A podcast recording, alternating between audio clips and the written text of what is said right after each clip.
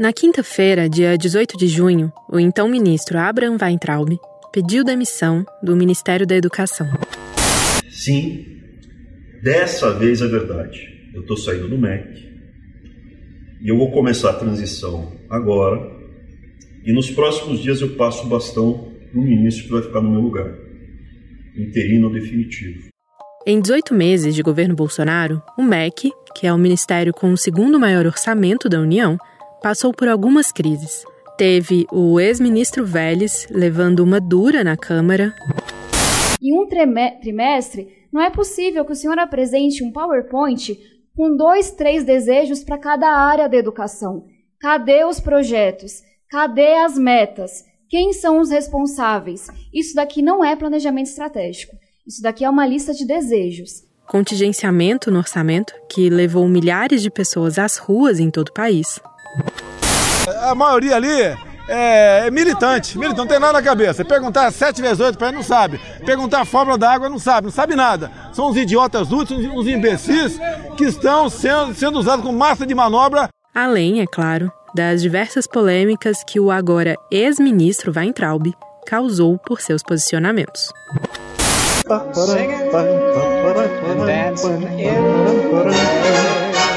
Está chovendo fake news. Odeio o termo povos indígenas, odeio esse termo, odeio. Povo cigano, só tem um povo nesse país.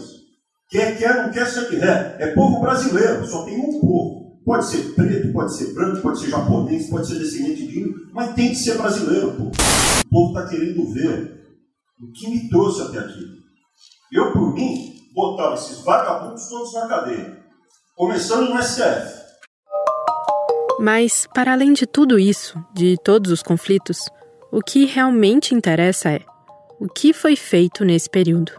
E mais, como tudo isso impactou alunos e professores dentro e fora das salas de aula. O Folha na Sala dessa semana vai investigar de que forma as ações do Ministério da Educação, ou a falta delas, afetam diretamente a comunidade escolar. Eu sou Juliana Deodoro e volto já.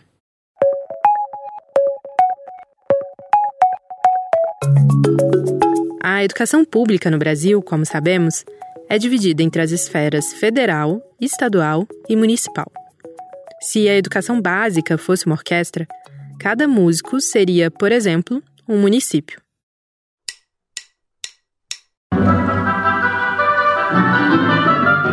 Os estados poderiam ser um naipe, como das cordas, metais ou percussão, que juntos formam a tal orquestra. Nessa alegoria, o Ministério da Educação é, ao mesmo tempo, o maestro e o diretor. É ele quem dá o dinheiro para comprar os instrumentos, que fornece a partitura, ajuda a formar os músicos, corrige o que não está funcionando e, claro, conduz o concerto. Sem o maestro, os músicos não deixam de tocar, mas pode ser que cada um faça isso em um tempo próprio, o que dificilmente daria certo.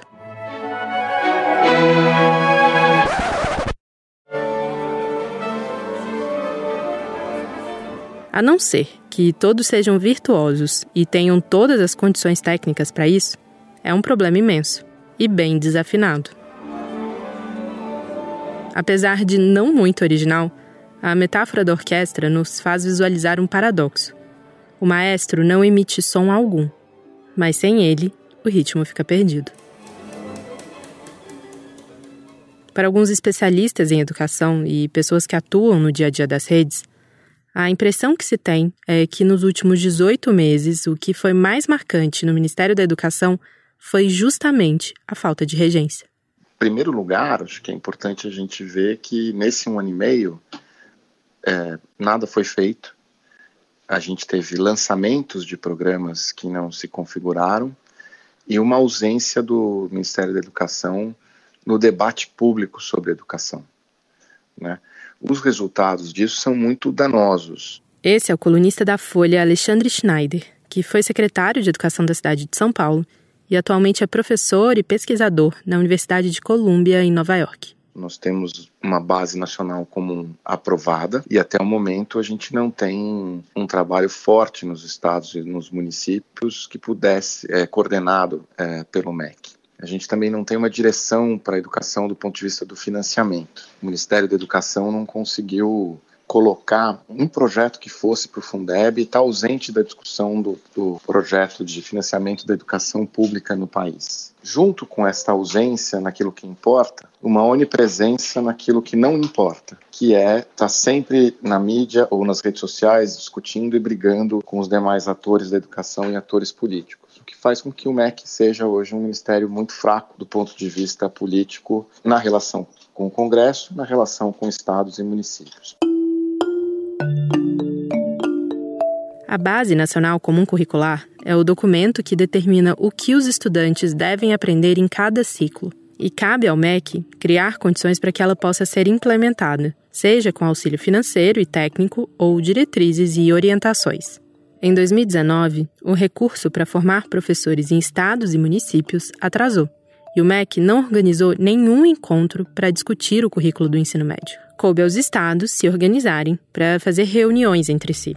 Outro debate importante do qual o Ministério não participou foi sobre o Fundeb, fundo que financia a educação brasileira, criado em 2007 e que acaba exatamente em 2020.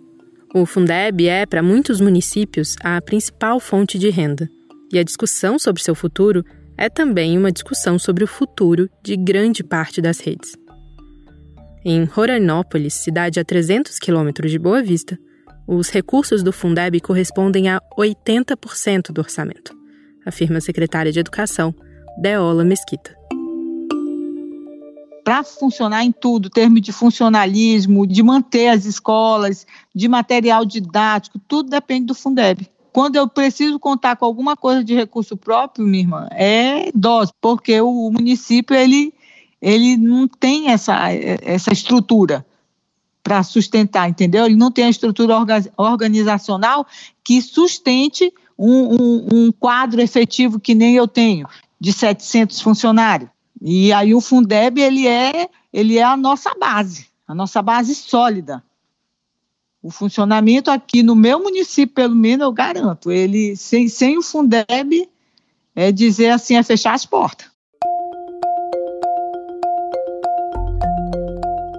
O orçamento é um dos principais desafios que a professora Deola enfrenta na gestão da rede. Um exemplo simples é o da merenda, que conta com a ajuda do Programa Nacional de Alimentação Escolar, o PNAE, que não é suficiente. O maior problema do MEC é não corresponder à realidade dos municípios, entendeu? Eu recebo, em média, uma questão de, de 450 mil de PENAI, para o município que eu estou, que tem 4.600 alunos, certo? Então, dividido isso por aluno aí, não dá quase nada. O município tem que arcar a outra parte. A, a nossa merenda escolar, ela fica em torno de um milhão e meio, certo? Então, quer dizer, o, o, o, o governo federal, ele manda 30%, e o restante o município tem que se virar. E é aí um município pequeno como o nosso, que não tem arrecadação própria, que não tem de onde vir é, é, é, esses impostos, aí fica complicado. A gente trabalha com o mínimo para fazer um muito. Em tempos de pandemia, com as escolas fechadas e a educação à distância se impondo como única solução possível, essa falta de liderança do Ministério para conduzir grandes debates ficou ainda mais explícita diz Alexandre Schneider. Na crise, eu acho que aí a gente vê talvez o, o maior buraco dessa ausência do MEC, porque infelizmente a gente está deixando estados e municípios à própria sorte, muitos municípios com dificuldades de fazer suas regulamentações, de pensar o retorno é, às aulas futuro, quando a pandemia tiver passado. Essa também é uma das preocupações da professora Deola, de Roranópolis. A cidade, de 30 mil habitantes, tem a segunda maior rede do estado e inclui a região do Baixo Rio Branco, distante a dois dias de barco do município. Me diz, Juliana, se tem alguma escola no Brasil preparada para enfrentar uma pós-pandemia. Eu te garanto que não. Entendeu? Então, se eles não buscarem maneiras de primeiro preparar as escolas, primeiro preparar os seus profissionais, vai ser mais um caos que nós vamos enfrentar. Nós estamos praticamente com um ano perdido. Né? Ah, mas tem aula à distância, tem, tem, tem, tem todo um esforço, Juliana, de uma classe que se chama professor. Todo o esforço deles para que as coisas aconteçam. Direcionamento precisam ter. Então, assim, aqui a gente conseguiu funcionar com muito direcionamento, com muito esforço, mas com nenhum tipo de ajuda, com nenhum tipo de recurso diferente, é, sem saber o que fazer, usando o que tem. O governo federal não criou uma linha de financiamento para a educação na pandemia. Redes estaduais calculam um gasto de 1,9 bilhão nesse período, e a perspectiva para o futuro é de que as receitas caiam. Uma reportagem da Folha mostrou que 90% do dinheiro gasto pelo Fundo Nacional de Desenvolvimento da Educação, o FNDE, até abril desse ano, se referia a despesas do ano passado. A cidade de Conde, na Paraíba, que fica a 26 quilômetros da capital João Pessoa, exemplifica bem como o dinheiro de programas bancados pelo FNDE não chegou na ponta. Em 2017, das 20 escolas municipais que existem por lá, 11 eram integrais. Em 2018 passaram a ser cinco, apenas cinco. E em 2019 acabaram todas. Essa é a Aparecida Showa, secretária de Educação de Conde. Ela conta que os recursos do programa Mais Educação, que era mantido pelo MEC por meio do PDDE, o programa Dinheiro Direto na Escola, pararam de chegar. E, por isso, as unidades deixaram de ser integrais. Não, não vem, não tem recurso. Então, em 2019, nós mantivemos desde sempre os três. A educação infantil, sim, a gente mantém com a educação integral, porque os pais não trabalham meio expediente.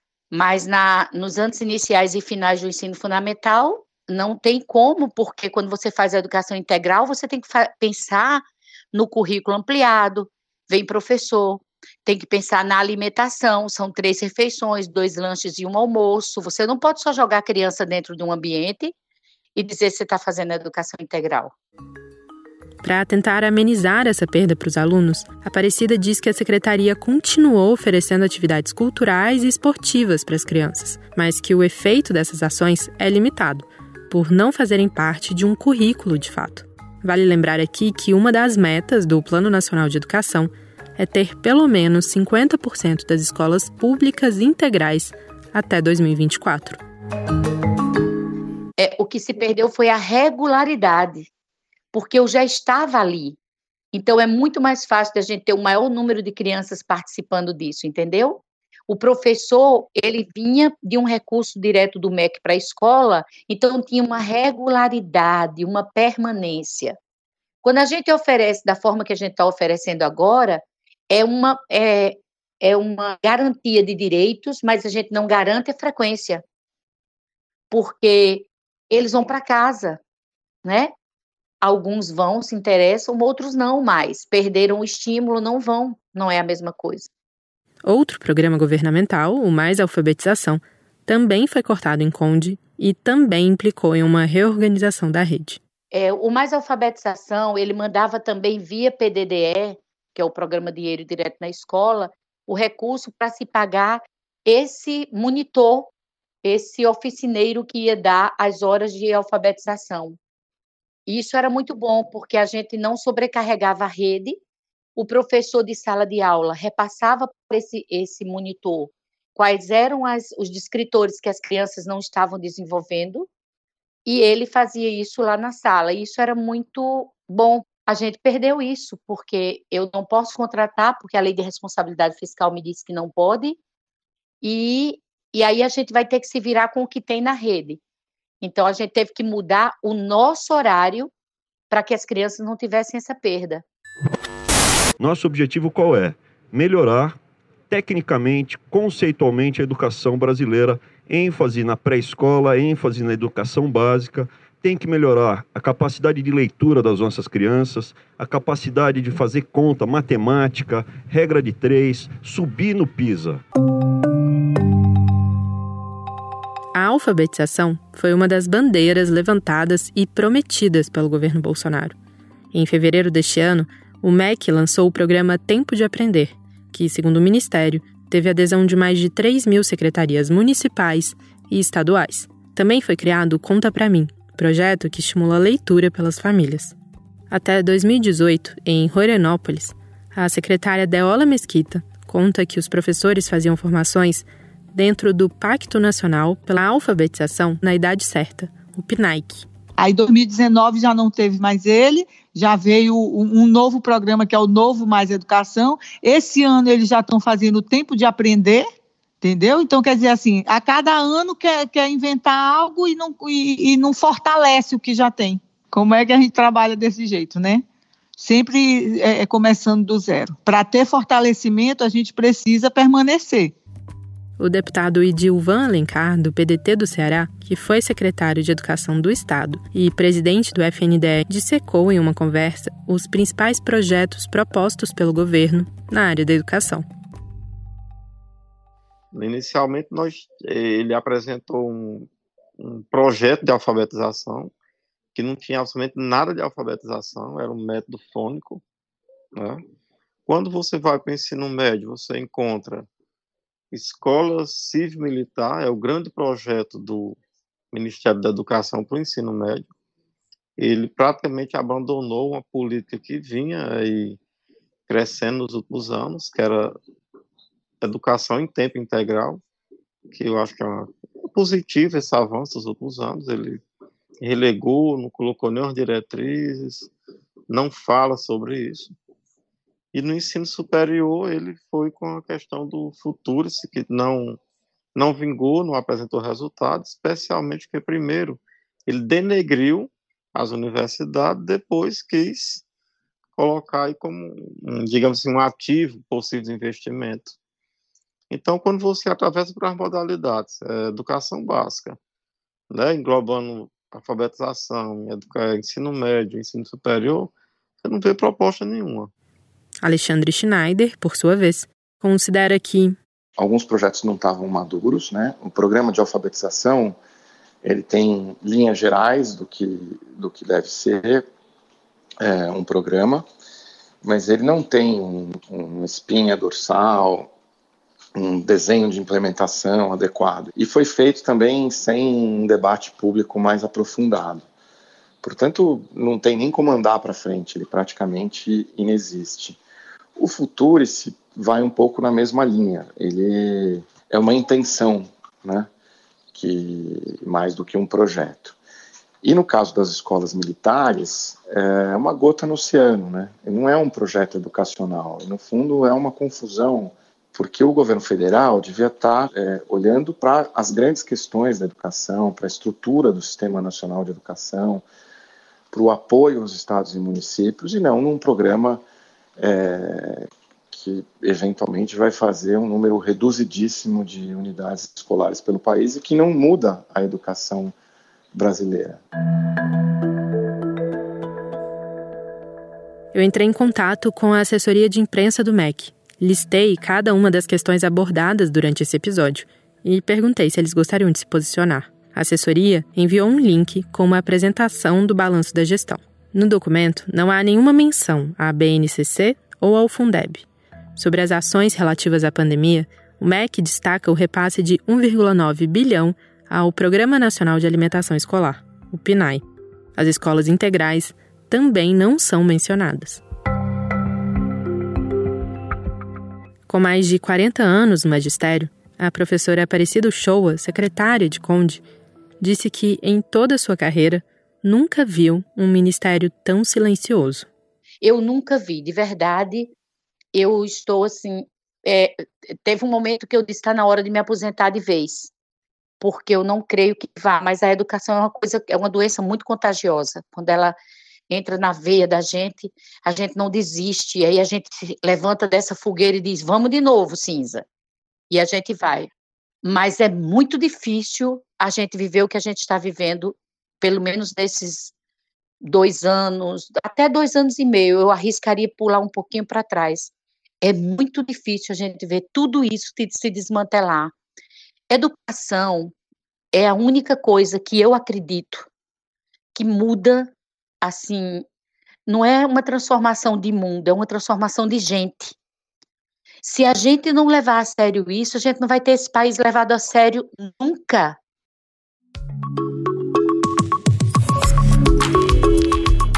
Esse foi o Folha na Sala, o podcast da Folha para professores, em parceria com Itaú Social. Nossos episódios vão ar às terças e às quintas, em todas as plataformas de podcast ou no site da Folha. Esse episódio contou com áudios de Veja.com, TV Câmara, TV Gazeta, Poder 360, UOL e MEC. A edição de som é de Stefano Macarini e a coordenação é de Fábio Takahashi e Magê Flores. Hoje eu me despeço com um abracinho.